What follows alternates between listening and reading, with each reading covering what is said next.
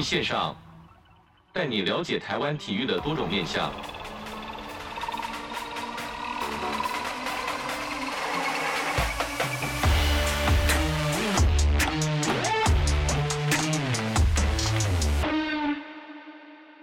体育线上带你了解台湾体育的各种面向。Hello，各位听众朋友，大家好，欢迎收听本周的体育线上，我是子敬。在上周呢，子敬跟大家分享这个中华职棒年度票选的部分，以及这个去年好久发烧新的投手回顾。在今天呢，在本周，子敬是要跟大家继续来分享这个好久发烧新打者的部分。那一样呢，带给大家这个最佳九人以及这个指定打击子敬的投票啦。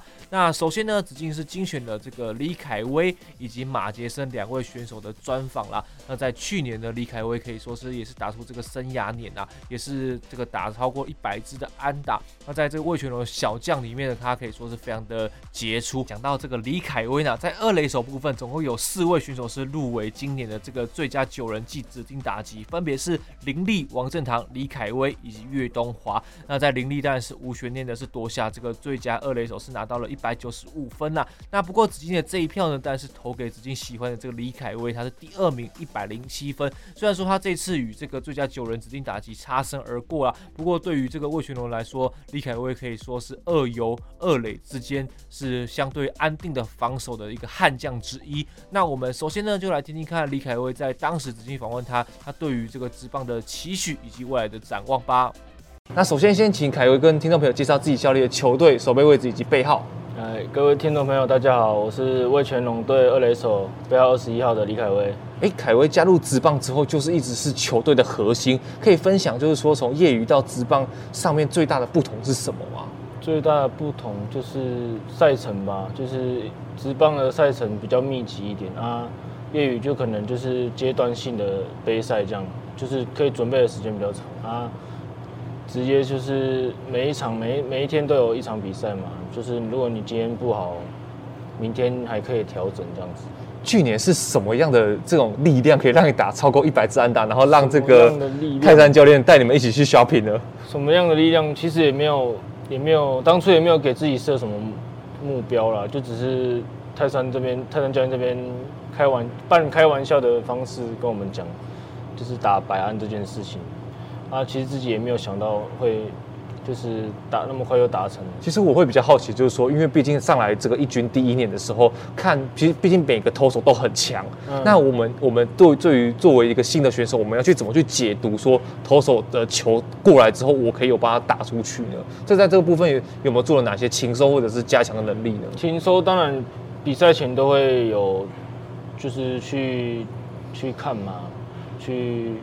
去观摩、观观察怎么去进攻，但最大的还是临场感。是，因为每天投手的状况、自己的状况都不一样嘛，所以还是当下看投手的状况怎么样，然后自己再马上去应对这样子。是，今年打到目前为止，这个手感跟去年有没有感觉不太一样？我所谓不太一样，只是说，因为毕竟你已经是算是。呃，已经有这个经验在了。嗯、那面对这些投手来说，有没有打的比较有心的一些呢？比较有心的是自己是不敢讲啊，但是比较不一样的，可能就是投手也也大概摸摸摸透我们大概的习性是怎么样。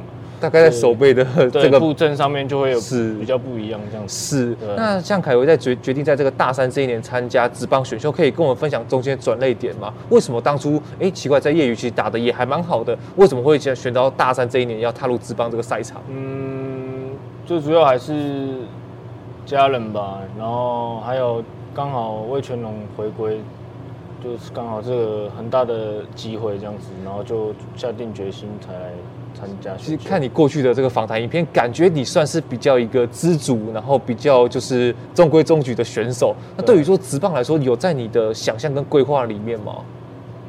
其实当初打直棒，也就是朝直棒的方向去努力嘛。是。但是其实中间会发现说，就是现实面的问题啊。是。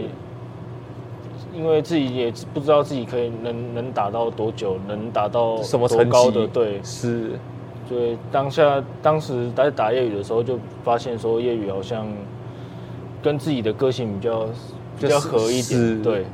那到了职棒之后有没有觉得很不习惯？觉得哇，这个杯赛这样一如长期一年一百二十场比赛打下来，觉得跟业余比业余累好多哦。那这样的这个体力跟这个想法吃得消吗？刚一开始当然，因为还好是我们一开始是从二军开始嘛，是，所以就是有有那种适应的阶段。是，然后上一军就发现可能那个比赛的那种节奏。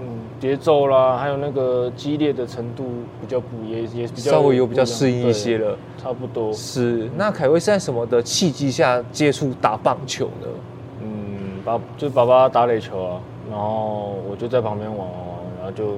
发现这个就是喜欢这个运动。那当初你要加入棒球队的时候，爸爸的的想法是什么？通常啦，我以这个我的经验来说，通常可能爸爸觉得说啊，你只是玩一玩，就是呃，可能参加学校社团就好了。但是你一路这样科班这样打上来，甚至打到职棒，爸爸对于你这一路上的这个应该算成绩，有没有什么想法？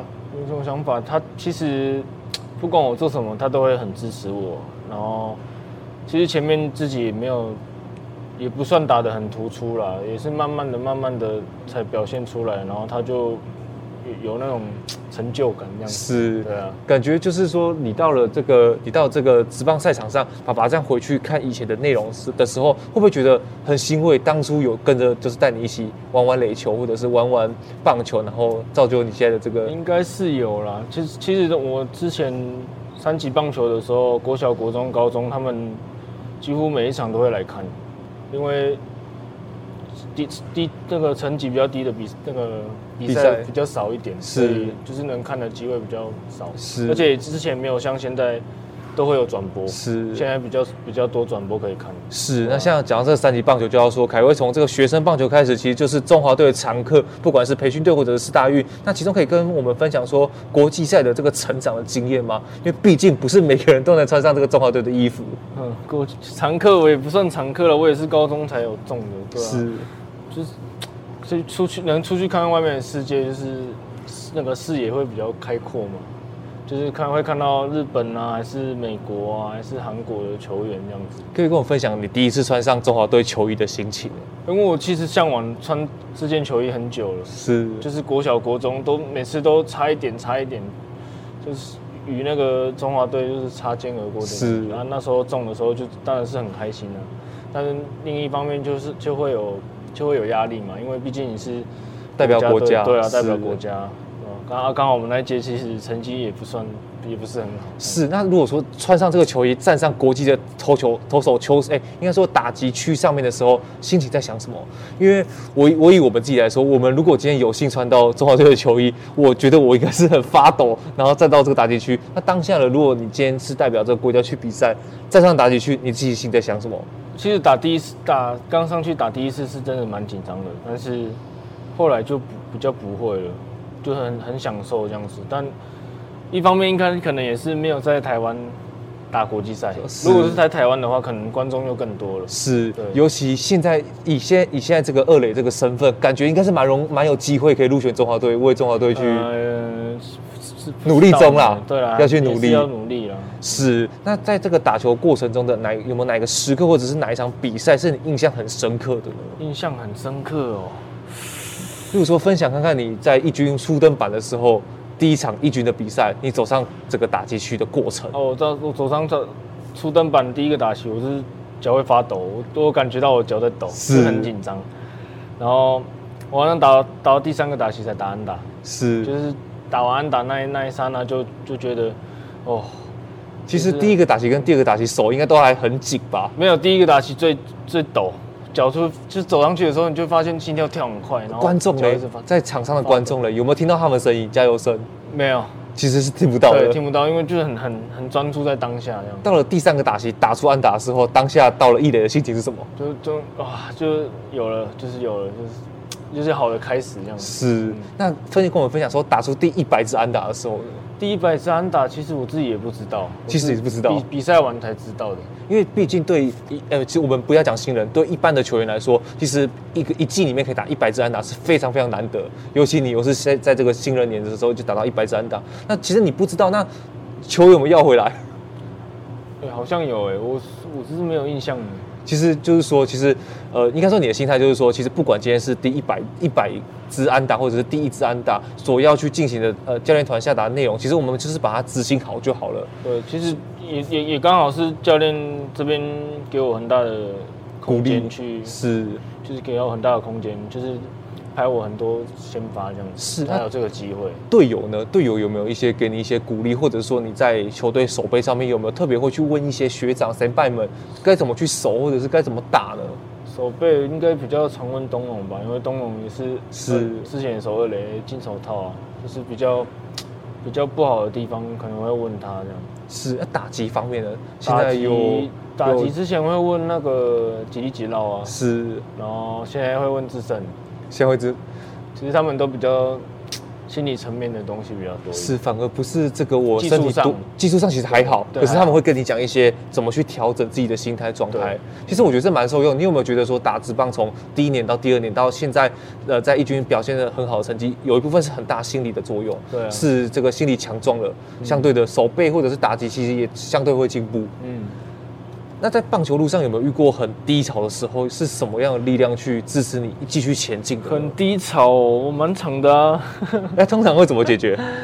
就真的是打击，有时候打到像我二军的时候，二军刚开始我不知道连续几个打数没有安打，后面才打第一战的二军哦。然后一军一军有一次有一阵子就是可能打击波从几层掉到一层多，当下的心心情就是。找不到那感觉怎么办呢？就就你会一直想要 想办法嘛，但是你又觉得很奇怪，就是走廊打击训练就觉得很奇怪这样子，就是后面就是一直打，一直打，一直打，或者是看一些影片啊，就找出自己的问题这样子。是在这个时候，就是所谓的我们刚才前面讲的心理层面，对这个时候应该就是蛮常跟这些大学长们一起聊一下，哎，到底是其实实力不是不好，嗯、而是说好像是哪个关卡过不去，嗯。就是那那时候旺卫二在二军的时候，旺卫有跟我讲讲过啊。他说：“啊，你你现在打不好，你后面可能三支啊，还是一场三支，一场四支啊，还是状况好的时候，你那个打打局就爬回来了。是你现在想那么多也没有用。其实就是说不要想太多，对对对，做好当下这个决定就好了。嗯，那像今年这个在连续都在这个球队的开机名单，那在休赛季有没有做哪一些准备呢？例如说，呃，有没有重训或者是找训练师之类的呢？重训。重训其实一直都有在加强啊，但我可能这今年就是今年赛季有做的调整，就是可能是挥棒的那个击球的角度吧。是，因为我我去年滚地球打蛮多的，是，因为我看那个报报道说，好像去年中职打最多滚地球。是，对啊，我就是今年有就是慢慢想要修正这个问题。是，是说挥棒的角度吗？就是说，应该简单来讲就是这样啊，就是。就是会，就是击球的那个会切到击球的角度吧，也不是切到，因为我很常打滚地球啊。是，通常这个去怎么去训练的？怎么去训练？就就是球队刚好有那种科学，有有那种科学的那种东西，然后就帮助我们。是，到现在是还还还有了，还可以啦，但是有有牺牲掉某部分 哦，是。是挥空率比较高一点，是，不过这就是过渡期了。你一找到那个感觉，基本上哇，很恐怖的。因为其实自己还在适适应呢、啊。是，那在这个棒球路上有没有什么感谢的过程或者是人呢？感谢的人吧，我觉得还最主要是谢谢爸爸妈妈，就是很支持我走这条路，一路栽培你到职棒。因为中间其实我真的有打不好的时候，但他们还是很相信我。是。那今年有没有什么展？有没有什么想法要，或者是球技想要展现给球迷朋友看的？球球技哦，就是就是稳稳的这样子就好了，不要受伤。对，就是给球迷安定感这样子。是因为我们我们知道魏权在今年不是大家所说的进步对象，不是哦，嗯、反而是在这个球队的很好的气氛之下，没有压力的情况下，反而是进逼这个第一名、第二名，感觉季后赛我觉得是没问题，搞不好一拼，搞不好还上半季冠军哦。我觉得这还要努力嘛，是，就是大家一起下次去努力。那有没有什么话想要对支持你的球迷说呢？就很谢谢球迷，就是从一开始可能农民比较少一点，到现在球迷渐渐越来越多支持我们啊，我们还是一样会保持我们当当初的初心啊，就是拼劲啊，年轻就是敢拼的那种心态下去比赛。对，是，那就期待凯威继续可以为这个龙队二二垒手部分，或者是安达部分，再贡献更多的心力，让我们龙迷都可以知道说，凯威真的是一位非常努力的选手。好，OK，谢谢凯威，谢谢。体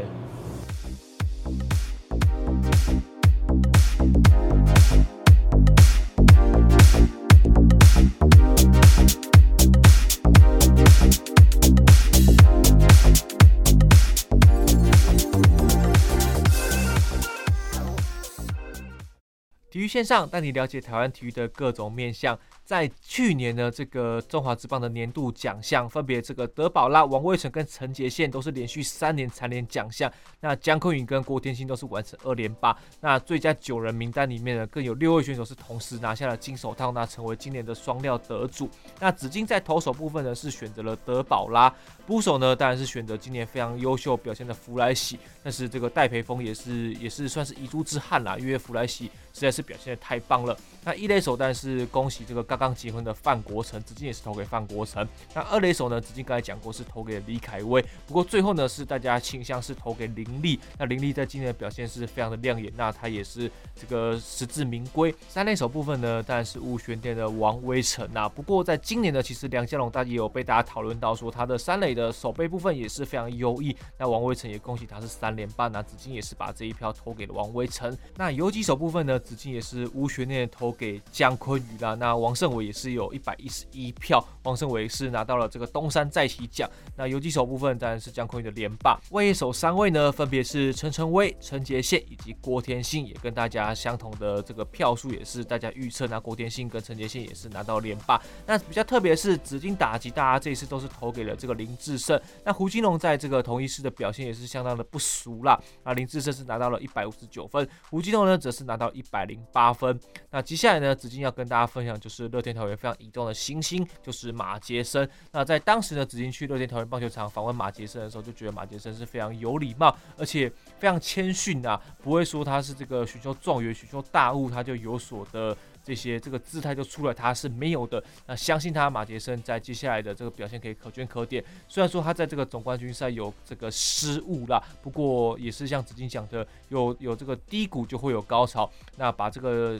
实力跟精神呢，给他养足之后呢，相信在乐天桃园的部分，他可以贡献这个二游、二二垒手以及游击手的这个实力，可以非常的杰出。那我们马上就来听听看马杰森的选手在当时对于职棒的想象，以及未对未来的展望吧。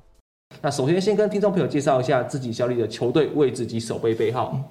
主持人好，各位听众好，我是乐天桃园的马杰森，今年二十岁，守备位置有几手，背号九十四号。很高兴在这里与大家聊聊天。哇，其实讲到这个，看到杰森有这个手机上面都做完笔记，是我看过最用功的职棒选手了。其实他就有点有点不太好意思，不过因为其实他的守备表现跟他的态度其实不太像二十岁。那今年算是职棒二年级生吗？对。那其实在这二年级，今年快这个开机状况也还不错，有带进这个开机名单嘛。嗯。那其实经过去年一年的洗礼，有没有什么心得可以跟我们分享的？嗯，其实也很多方面都还在学习。就是去年比较幸运，是有大概一半的时间在一军出赛，所以可以实际跟着学长们在一起进入例行赛这样子，然后也可以看到学长们都如何调整，也也有实战经验去看看其他球队是如何比赛，然后如何在球场上展现他们的技术，然后在球队上是比较技术上、经验上。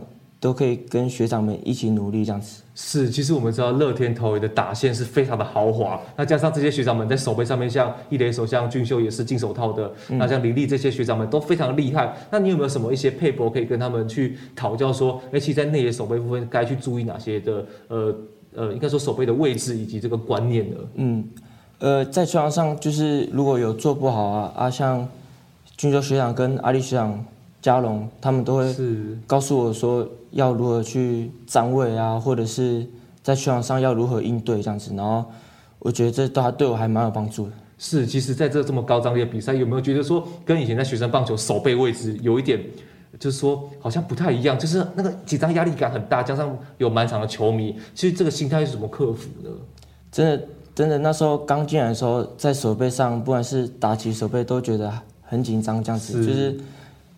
呃，很少机会有那么多观众，然后看着我们比赛，是，然后可是还是要克服，然后但是学长们就告诉我说，上场就是把练习做的，然后发挥在球场上，然后也不用特别在意去观众如何这样子。是，其实就是说，像杰森在去年是是以第一指名然后进入乐天第一轮第一指名，那其实可以跟我们分享一下当时的心情吗？当时也没有想太多，就是我觉得希望自己能够进入职棒，对我来说就是一个肯定，因为毕竟这也是小时候的梦想这样子，然后也很开心。当下就是第一轮被选中这样子，其实也没有想特别多，就是觉得有点不知所措那时候。其实有没有觉得压力呢？因为毕竟第一指名进到球队，其实就是大家的眼睛都在看你。那其实对于表现或者是对于自己的发挥空间，会不会有一点疑虑跟一些挑战呢？呃，因为当时也也没有想太多，就是想说进到球队，然后就是跟着球队一起努力这样子，然后就是很开心，教练就是。有给我机会让我在球场上表现，发挥自己这样子。其实你应该是一个蛮乐天、蛮就是说蛮开朗的球员，对不对？应该算是吧。所以其实基本上教练叫你或做做什么事情，或是学长叫你做什么事情，其实你都还蛮可以欣然接受，因为毕竟他们是给你经验、给你教导。对啊。在守备这个乐天的黄金内野部分，其实是贡献蛮大一个心力的。对。那其实比较好奇的说，杰森是在什么契机接触棒球的呢？呃，小时候我是在外婆家。长大的这样子，然后也会跟着部落里的人们一起打球啊，不管是篮球、棒球都打这样子。是。然后那时候是因为外婆家附近的邻居刚好看到我的运动能力很像不错，是。然后就推荐我去光复国小打棒球这样子。是。那其实打在国小之后打棒球，怎么会选择？哎，其实我觉得当投手很帅啊，那为什么不没有去选择当投手呢？呃，当时。国小、国中都有当过投手，都很厉害，对不对？我我我就我就是要问这个，因为其实在这个在这个光复国小，或者是到你之后到了这个国中、高中之后，其实投打其实都还蛮厉害的，兼兼手都有这样。对，那最后到了职棒这个环境的时候，怎么会想说，哎，那是最后是选择当野手或者当打者这个身份呢？呃，当时到高中就比较少投了，因为那时候国小、国中也不知道怎么保护自己的手，然后乱睡，对对对，然后也不知道怎么保养跟加强，所以。当时就是手比较容易出现酸痛之类的，是，然后所以就到了高中，教练比较少叫我投，所以我就教练就给我设定三游嘛，就是内游，然后都会去守，然后我就下定决心，就是要把这这些位置给守好，这样子。是，讲到三游这个位置，其实就会让这个听众朋友有一个想象空间，说三游的工作位置到底是怎么安排的呢？就是三垒手跟游击手相对来说要传一垒是非常的遥远，嗯，那是怎么怎么去做反应跟传球的呢？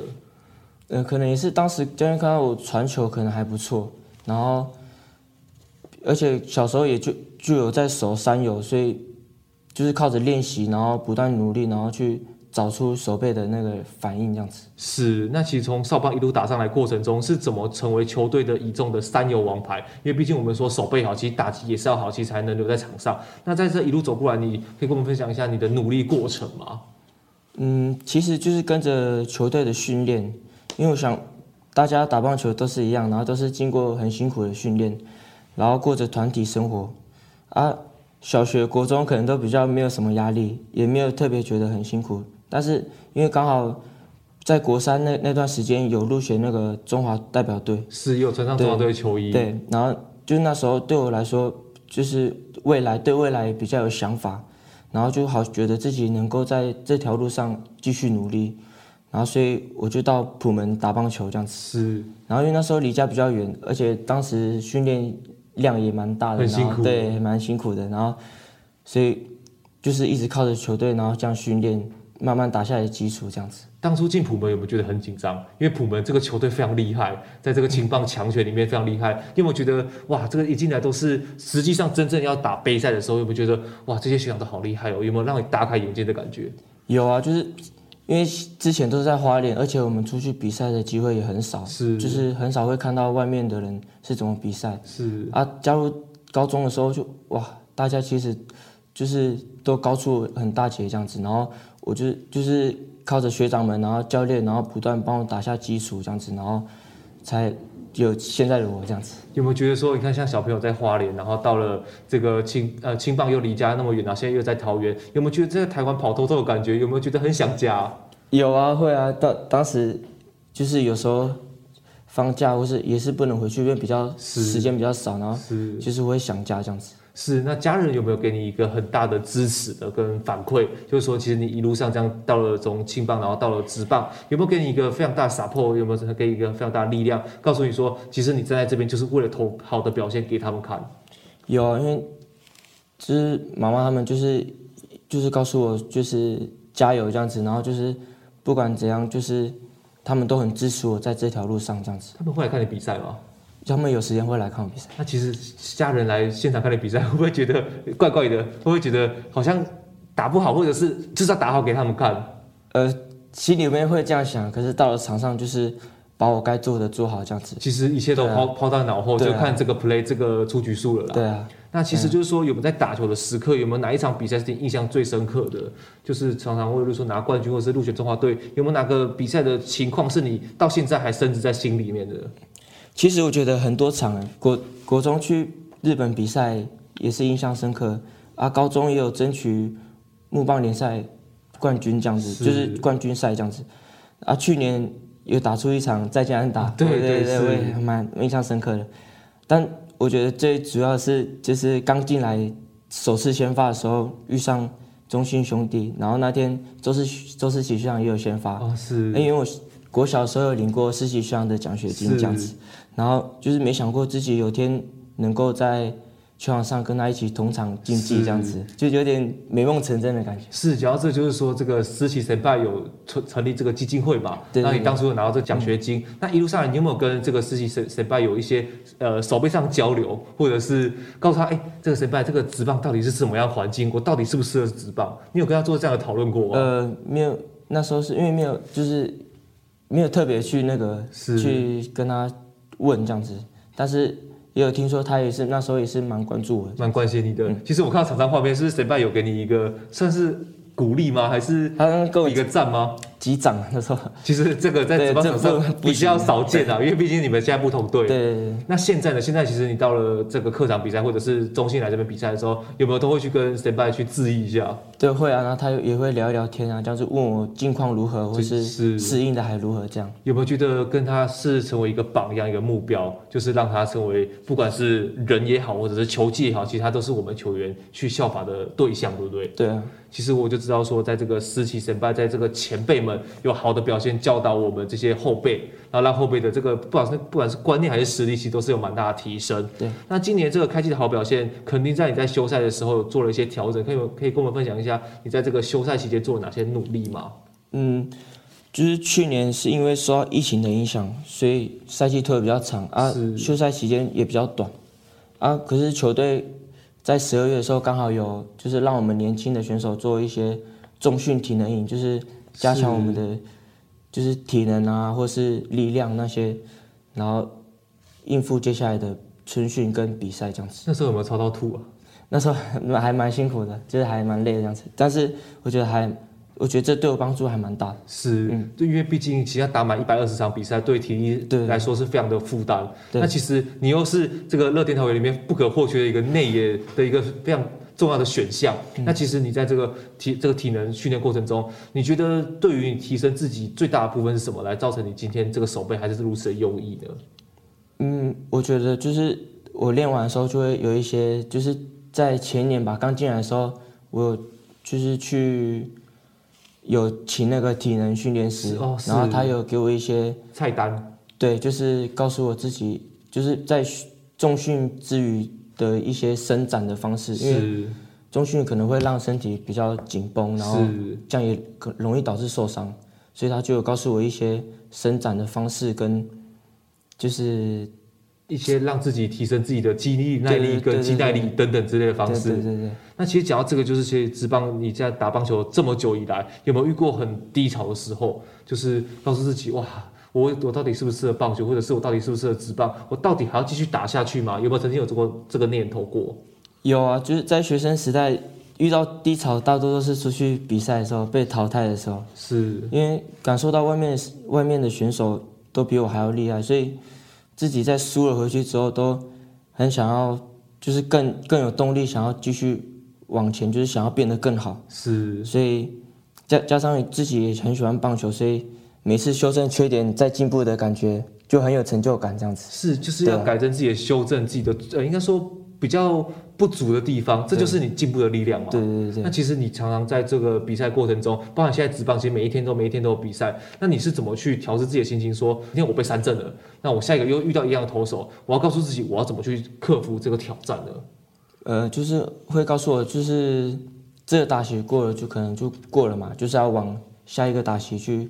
看这样，所以就不会特别去在意上一个打席，然后就是好好专注在下一个打席这样子。是，其实这个观念也可以分享给我们听众朋友，就是说，其实不管人生有什么挑战，就是不要去想失败的部分，对，其实就是面对这个当前这个挑战，把它做好就好，继续往前。重点其实是不要后悔吧？对对对，对，就是让自己可以呃无怨无悔的去付出这样的决定。嗯，那其实今年的目标，其实像你今天开季打得不错，那今年有没有什么目标想要展现给这个球迷朋友看的呢？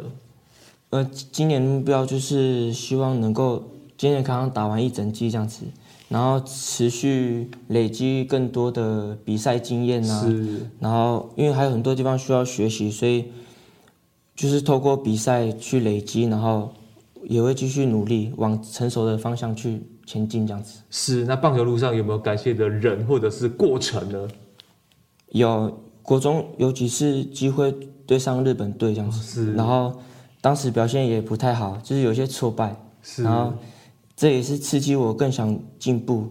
啊，也很感谢那时候带我出去比赛的张志强教练跟汪天祥教练，是，就是他们有让我入选代表队，才让我有机会去跟日本的球队比赛，这样穿上中华队球衣。对。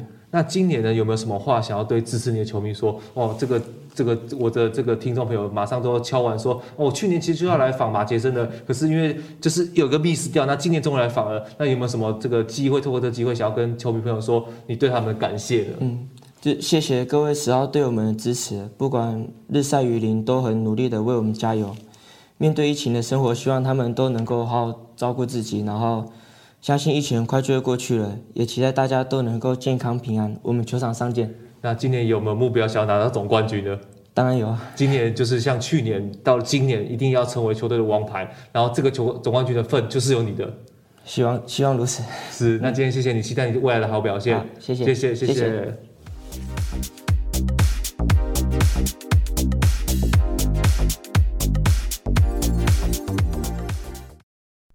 以上呢，就是子敬在这个二零二二年走访台湾各大球场好球发烧星的回顾。在今年呢，子敬也继续会走访各大球场，来为听众朋友提供这个认识第一手这个球员最内心的声音以及成长的历程。这个好球发烧星单元可以说是非常的，呃，子敬非常期待啦，因为在跟这些球员的访谈过程中，其实子敬也成长不少。那期待今年有您的加入，我是子敬，我们下周再见啦，拜拜。